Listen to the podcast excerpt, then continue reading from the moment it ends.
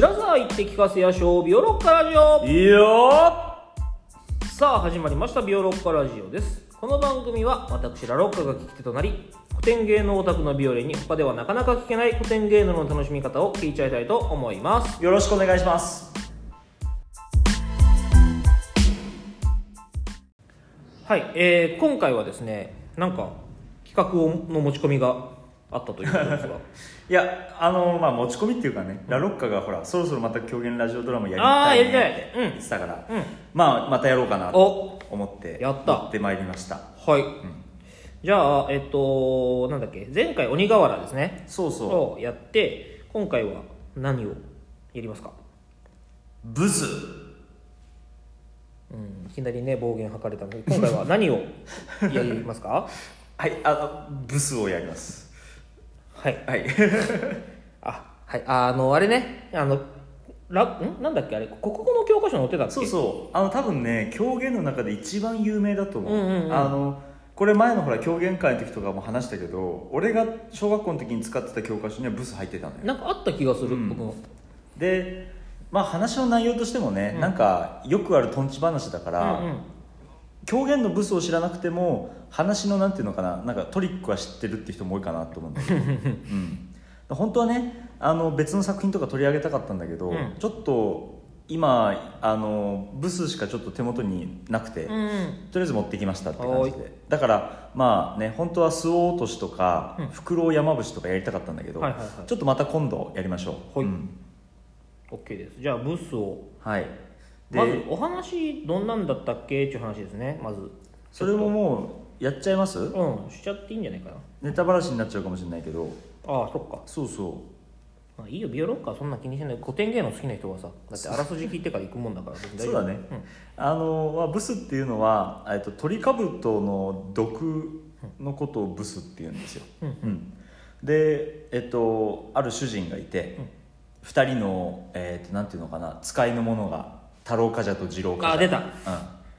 うん、今回だから3人出てくるのよ、おう。うん、がいて、で、えっと、主人がある用事で家を外さなきゃいけないと、うん。でえっと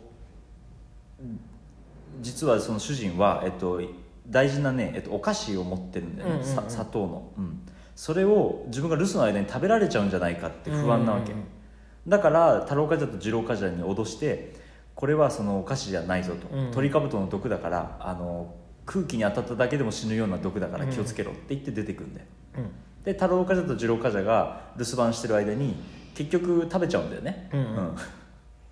それで食べちゃったけどこれ帰ってきてバレたらやばいぞってなった時に、えっと太郎冠者かな？がひらめいて、うんうん。まあいろんなことをやるんですよ、はいはいはい。それでまあ主人を見事出し抜くっていう話で、うんまあ、その過程とかがね面白おかしくて、うん。あの狂言は多分見る方は絶対面白いしで今回の試みとしてはやってみても楽しいんじゃないかっていう、はいはいうん、ことなんですよね、OK です。うん、なるほどね。これその読むにあたってというか、こうやっていくにあたって何かありますか？こうこうやっていこうみたいなの最大の問題がうん。3人出てくるっていう、ああこれは難しい問題だな。うん、たださっき言ったみたいに主人は、えっと、最初にその留守を言いつけて出てって、うん。最後に帰ってきてオチになるってところしかいないからまあできるかなって感じはするのよ、うん。うん。うんだから、えっと、最初主人が出てきて太郎冠者と次郎冠者と喋るんだけど、うん。そこはねあんまり太郎冠者と次郎冠者がね別々である必要あんまなくて。ああね。うん、だからここは普通にやっちゃっていいかなって気がするの、ただラストはうんラストもまあなんとなくなりそんな感じでうまくいきそうなんだけど、うんうん。まあここはあの七色の声を持つラロッカさんにお。あの太郎冠者か次郎冠者かどっちかと、えっと、主人を2つやってもらってはい。で主人はちょっと思い切って声をいろいろガチャガチャ変えてみてもらってうんうんうんそれでまあ聞いてる人に親切になればいいかなって思ってます、うん、じゃあ結構変えた方がいいねそうね。はい。でどっちやりたい？太郎冠者と次郎冠者。僕そこの違い分かんないから どっちでもいいよ。俺もあんま分かってないんだよ、太郎冠者の方が何？上なの？なんか年的に。うん、多分ね太郎冠者の方が話を引っ張っていくんじゃないかな。うん。じゃあそれやってもらって。じゃあ俺それやる？うん、うん。じゃあラロッカさんにはじゃあ二郎冠者。二郎冠者で。主人と二郎冠者ってことで、まあやってみましょうか。はい。うん。うんでそうそう。設定はほんほんとそのなんか主人と,、えー、と小僧みたいな。召使いみたいな感じだね。ノリで。うん。そうそうそう。いいの。一応ねその、えっと、ブスって書いてあるやつで、うん。えっと、これは日本古典文学体系に収録されてる台本を使おうと思ってるんだけど、でそれを見ると一応登場人物が3人書いてあってね、うん。して太郎冠者アド二郎冠者アド周って書いてあるんですけど、うんうん。うんまあそんな感じです。だから一応太郎冠者が主人公っていう感じ、で狂言では脇とか言わずにアドって言うんですけど、あのアドって何なんだろうね。広告ってことかな？いやえっとねアドバータイズメントじゃないんだよな。うん。アドレスか。アドレスかな、いやちょっと本当あれなんだっけな？なんかそう昔での言葉で相づちのことをアドとかって言ったんだようん。アドを打つとかって言ってたんじゃないかな。なるほどなるほど。うん。それで来てるんだよね、うん。うん。これはそうあの狂言の言い方。狂言にしかない言い方ですね。で一応作品で狂言はほらえっと前言ったかもしれないけどあの中国から入ってきた山岳っていう芸能がありまして、うん。でそれがこう曲芸とか記述とか、えーとモノマネとかがあったんだけど、うんそれがいつの間にか日本の中で洗練されていって能と狂言に分かれていくんですよ。なるほどなるほど。うん。で狂言はどっちかっていうとそのモノマネとか滑稽な方をおまあ、元におそのメインにして作っていったっていう感じで。だからその、まあ、ドタバタ劇みたいなものをが結構多くあるんですよね、うんでこれもまあどっちかっていうとドタバタうんトンチ芝居でだからねその能と違ってあの台本がねほん本当にねできるの遅かったんですよ。ああ、うん。なるほどね。バタバタしてたからね。ある程度の内容が決まってればうん何言っても正直いいわけ、うん。そっかそっか。だからもう多分口伝えであんたこの時こう言ってみたいな感じでずっと伝承されてきたっていう、はいはいはいアドリブもねありつつね。そうそうそう。多分ね。多分ねその場のなんか面白いこと言ったりとかしたんだと思うのよ。だからねその紙になるのがすごく遅くて。だから今後で使われてるのはえーっと多分トラアキラ本とかって言われるやつとかだと思うんだけど。うん。うんそれなんですよね。うん。だからまあ多分あので今狂言は2つの流派があって、うん。大倉流と泉流っていう、うん。でこの2つではやり方とかセリフとかも結構違うのうで、そこはねあのえっとまあ勘案してえっとこれでこの通りにやる実際の上演っていうのは多分ないんじゃないかなっていう感じで聞いていただければなと今回は思います。大倉流でやればいいってことねああそうする？いいよ。どどっちが大倉流か分かんないけど。よいしょ。それこそねだから今日ちょっと時間あるから少しお話しすると、うん。あの本当は詐欺流っていう流派もあったんですよ江戸時代、うん。それがあの明治になった時になくなっちゃうんだよね。うーうんん。これはねあの日本の古典芸能に関しては言えば結構普遍的なテーマっていうか全域に関わってたテーマでさうん。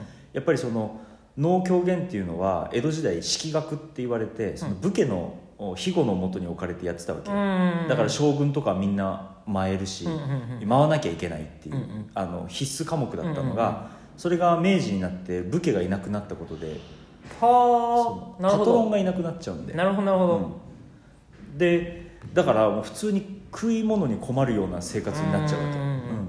その中でいろんなあのいろいろ頑張ったのが能と狂言で、まあ、もちろん歌舞伎とか文楽とかもそこで頑張っていってなんなら文楽で言えばそれまで人形浄瑠璃って言われてたのが、えっと、文楽っていう人がそのその時にたくさんのバックアップをして立て直したっていう歴史があって。はあでその人の名前にちなんでその人は別に、えっと、実際の太夫とか三味線師とか人形使いでもないのに、あの名前が今残ってるとかね。そう。やっぱり激動の時代だったわけよ。なるほどな。うん。で詐欺流はその時に生き残れなくて亡くなっちゃうんだよね。えこれすごく悲しいことなんだけどさ。ー、なるほどね。で今だからそのね、えっと、大倉流と泉流だけは残ってるっていう感じです。なるほど。ってことは詐欺流で復刻でやった方がいいってこと？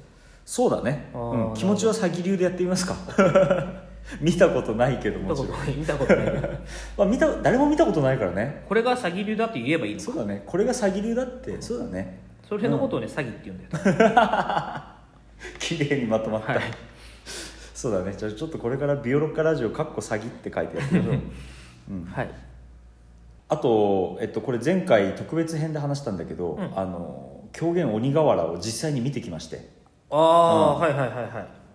あの結構見てね、うん。印象が全然違ってびっくりしたのよ、えあの、オードリーの オードオードリーのねやつ俺たちはオードリー流だったじゃん、うん。うオードリー流でやってた。オードリー流でやったんだけど、なんか全然違っててさ、へやっぱり文字だけで見ると見るので受ける印象って違うじゃん,、うんうんうんある意味そのなんていうのかなある種の雑音がこう排除されちゃうから、うんうん。こう純粋に受け取れるわけで、だけどねやっぱり生で見るとあのもちろん台本がちょっと違ったりとかもあったんだけど、うんうん。そうじゃなくてねなんかやっぱりその雑音が全然作品の印象を変えるなと思ったし、うん。その要はそう今雑音って言い方ちょっと変だったね。あの文字にならないもの、うんうんうん。でやっぱりさ役者ってその文字にならないものをいかに伝えるかっていうのが大事なわけじゃない、うん。うん。そうね。でそれがねビシバシ伝わってきて、うんうん。すごく面白かったのよ。なるほど。うん、まあそれがねそれそれぞれの回の流派によっても違うだろうし。うんうん。そうビオロッカ流はねそういうところはちょっとねオードリー流に、まあ、インスパイアされてやったとこあったけど。もともとゲートで言ったらそっちに遡るからね、うんうん。そう、えー、と3月11日宝生能楽堂でやった鉄線会で、うん。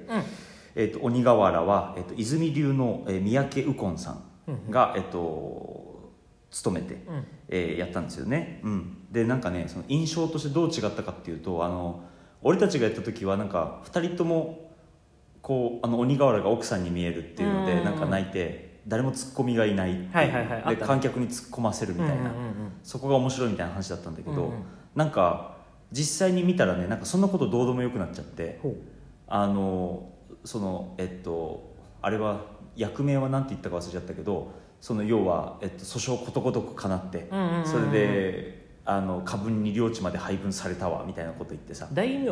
大名か、うん。そうだそう。だ大名がその奥さんと似てるって言って泣くじゃない、うん。うんなんかあそこあたりからの夫婦愛の話になってくるのよ、うん。うん。なんかあこの人は本当にその奥さんのことが好きなんだなっていうほっこりした笑いが起きるの。で鬼の顔とそっくりだっていう描写になってて、うん。その奥さんがなんかまあ言ってしまえばとんでもない顔をした人だっていうのが分かるわけじゃん。だけどそれがなんていうの？あでもでも好きなんだねみたいな、うん。なんかそういう笑いになって、うん、なんかそうシュールな笑いっていうよりはなんかほっこりした笑いがずっとあってさ、うんうん。うん、で最後「笑え」って2人であの2人でね、うん。うん。一緒に笑ってなんとなく終わるっていうのもすごくシュールな感じがしたけど、うんなんかそこあたりのねなんかあざとさがなくてああ笑って帰ってったって感じだった、あー、うん。あそういう感じなんだ。うん、ああなんかそうだからやっぱり狂言っていうのは能の前にやるものっていうこう、うんうん。うんあの立て付けもあるからさ、うんなんかそこあたりがくどくなくて、うん。その後さらりとあの全然違う中国の皇帝のところに3000年に1回だけ咲く、えっと、花を持ってきたあの天女の話になるんだけど能はね。ほうほう、うん。全然違う。よそれがこう地続きでつながるわけよ。休憩なしでさ、うん、だからそのつなぎ方としてもやっぱりこういうふうにやる方があのなるほど。その狂言としてのそのなんていうのかな完成さよりも一日うん一晩全体のその番組の構成としてはいいんだなっていうのも分かったし。なるほどな。だからなおさら狂言って奥深いなっていうのは思いましたね。うんそしたらブスをはい。やってみましょうか。えっと一回切って次回っうんうん。ていうことで。あじゃあ次回で。はい。はい。いいですか？わかりました、じゃあこの後ねテイク何になるかわかりませんが 皆さんにお届けするのテイク何になるか分かりませんが、はい、前回のね幻のテイクワンもありましたし。今回もおそらくそれになるでしょう、ということで、まあ、一番よ良さそうなやつをお送りできればとはい。はい。思いますのでじゃあお楽しみにということで今日はこの辺りでお時間はい。ということで、ビオロッカラジオはツイッターもございます。今回の話の追加情報などもつぶやいていきますのでぜひビオロッカラジオで検索をしてみてください。またペイング質問箱もございます。番組を聞いてのご質問ご感想をお寄せいただけますと嬉しいです。それではまた次回。さようなら。さよなら